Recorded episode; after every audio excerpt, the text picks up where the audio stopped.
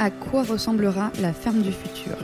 C'est la question que je me pose depuis 14 épisodes dans Futur Agri, le podcast qui part à la rencontre de celles et ceux qui font l'innovation dans l'agriculture.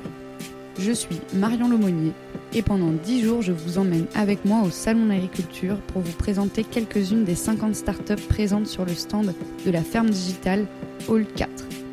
À leur côté, nous partons à la rencontre de tout leur écosystème pour comprendre comment ensemble, ils et elles sont en train de créer la ferme de demain. Bienvenue dans Futur Agri, spécial Salon d'agriculture. Donc bonjour Jean-Bernard, tu nous accueilles ici sur ton stand euh, au Salon de l'Agriculture en face de, tout l'espace euh, conférence. Euh, déjà, est-ce que je peux te laisser te présenter? Bien sûr, bonjour à toi. Donc je m'appelle Jean-Bernard Escouffier, je suis le président de la société Nextalim, société qui est à Poitiers et que je dirige depuis trois ans. Je n'en suis pas le fondateur. Je l'ai rejoint il y a ben, trois ans, donc au moment donné où Nextalim rentrait dans sa phase d'industrialisation. Et j'ai succédé au fondateur Jean-François Kleinfinger, qui avait eu cette magnifique idée euh, et que j'essaye de, perdurer. D'accord.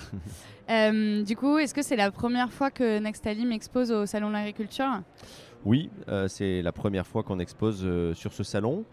Euh, c'est pour nous euh, une première et on a voulu le faire euh, pour trois raisons. La première, c'était aller essayer de rencontrer des, clients et des prospects. Hein, donc il y a une, démarche commerciale tout d'abord.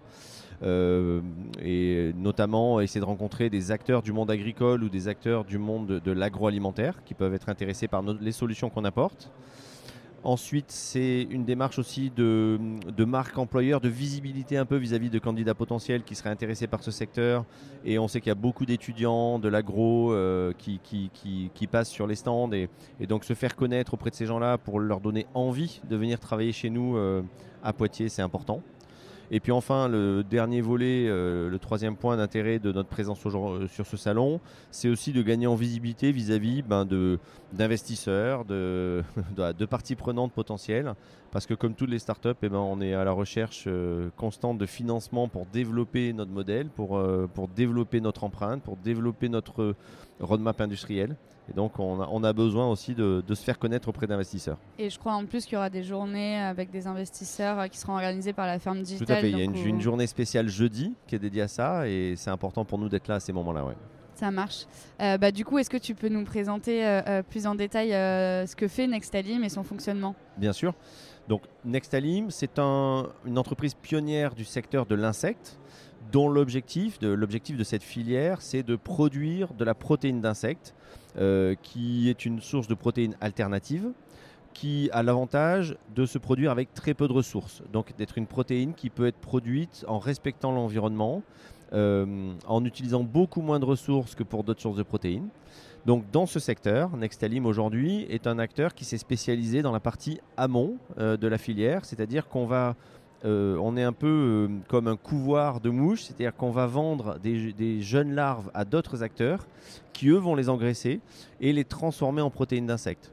Donc on est euh, voilà, on s'est spécialisé, on est un reproducteur naisseur, en amont, un, un, naisseur comme on dit dans certaines filières de production animale, et ce qui veut dire qu'on a une une grande expertise sur l'aspect biologique de la reproduction, sur l'aspect amélioration de souche, sur la génétique, qui nous permet de produire des jeunes animaux performants à des prix très compétitifs et d'en faire bénéficier les acteurs de la filière.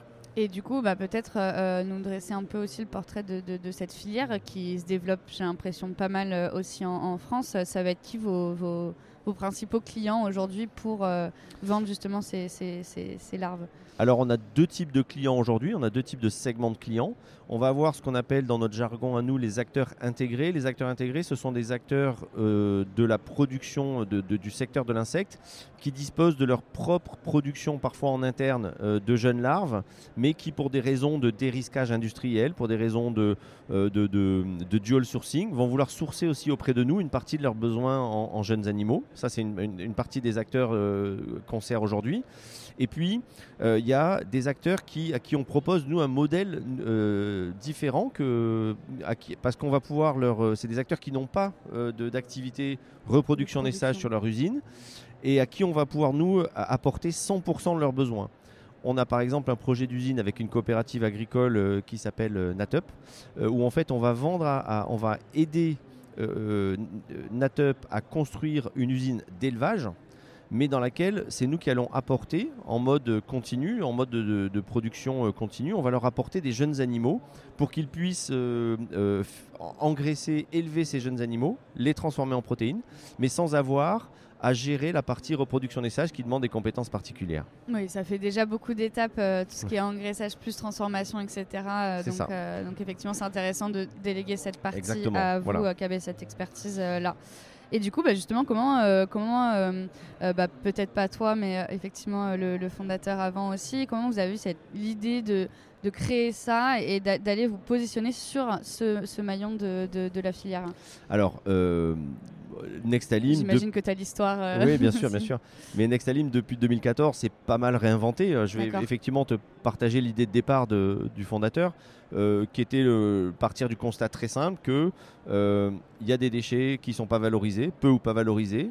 Il y a cet insecte qui a des super pouvoirs, la mouche soldat noire, qui a des super pouvoirs de, de valorisation et de concentration de protéines.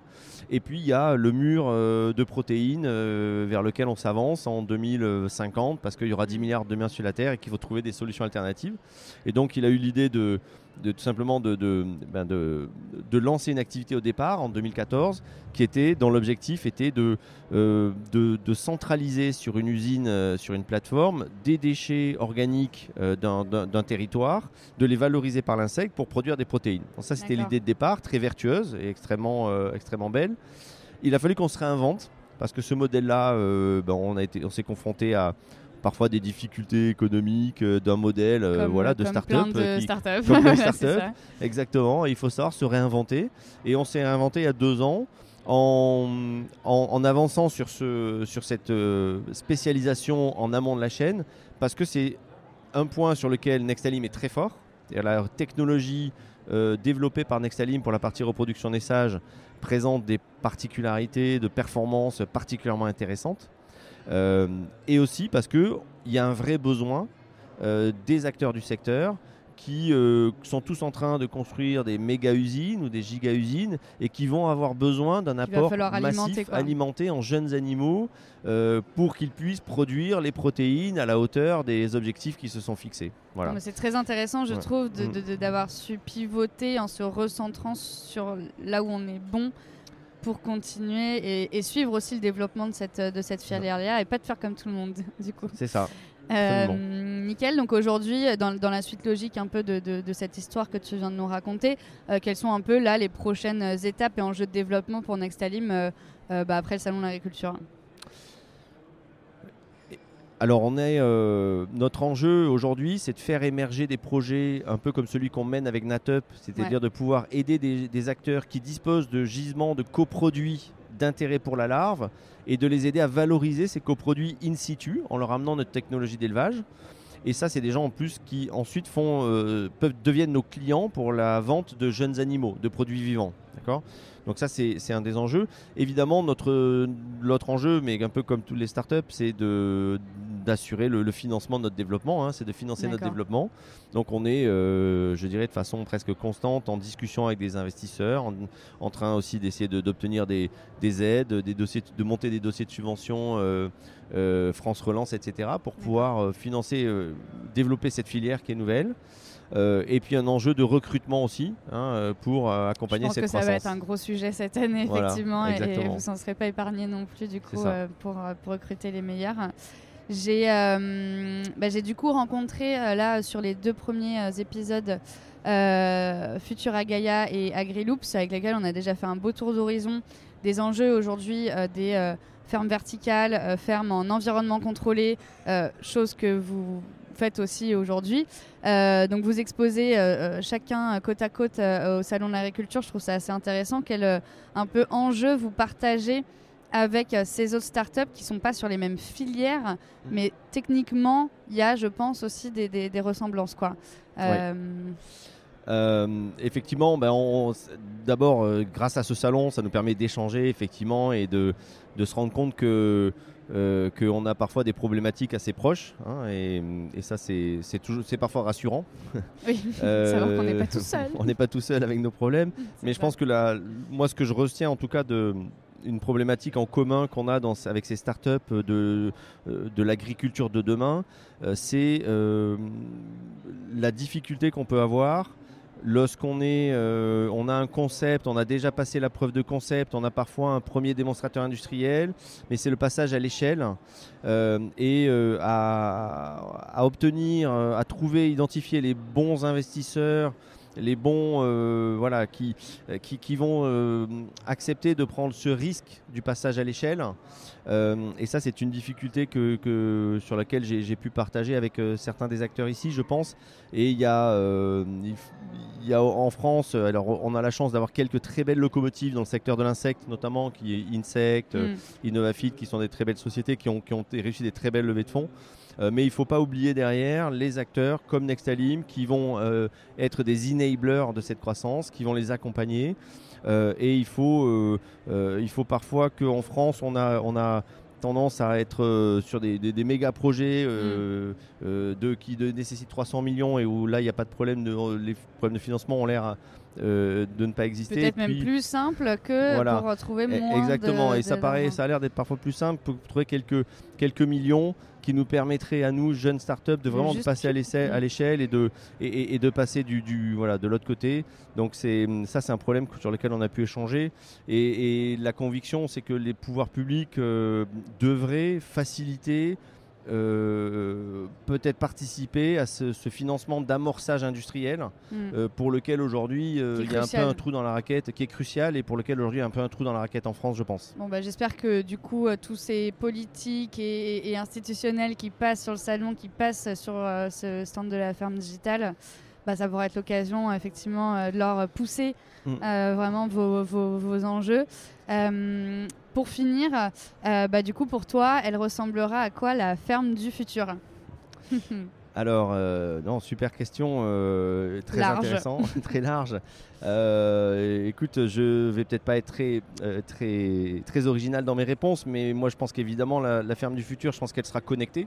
Hein, ça c'est sûr. Il y a une, euh, une, information euh, à, capitaliser, euh, à analyser, le data, etc. Donc elle sera forcément connectée. Je pense qu'elle sera aussi décentralisée. Moi, je crois beaucoup et, notre solution, ce qu'on porte nous, Nextalim, va dans ce sens-là, mais à des solutions à granulométrie variable. C'est-à-dire mhm. qu'il ne peut pas y avoir que des méga-usines ne peut pas y avoir non plus que des, euh, que, que, des petites solutions euh, de quartier. Il, faut des solutions à granulométrie variable en fonction des, territoires, des, euh, des, besoins, des filières, etc. je crois que la ferme du futur, elle sera aussi forcément raisonnée dans son usage des entrants pour faire écho à, à, plus de naturalité, ça c'est évident. Et puis, et puis il faudra qu'elle soit automatisée. Euh, aussi pour euh, euh, il y a eu tout un pendant une décennie tout un travail de fait sur l'usine du futur l'usine 4.0 ben, je pense qu'il faut faire la ferme 4.0 exactement. Et, on est tous là du coup avec toutes ces startups pour montrer que ça bosse en tout cas et exactement. et quand on voit tout le potentiel qu'il y a avec toutes ces startups c'est exactement ça vers, vers quoi on, tend quoi. C'est de, hmm. de, de, de, de, faire passer un, un, cap de modernité à l'agriculture de demain bah, merci beaucoup d'avoir clôturé du coup ce, ce, premier trio euh, sur, euh, sur euh, les fermes en environnement contrôlé. Merci, et bon salon. Merci beaucoup. Merci à toutes et à tous. C'était Futuragri au Salon de l'Agriculture, réalisé en partenariat avec la Ferme Digitale, musique et technique par Paul Lemonnier.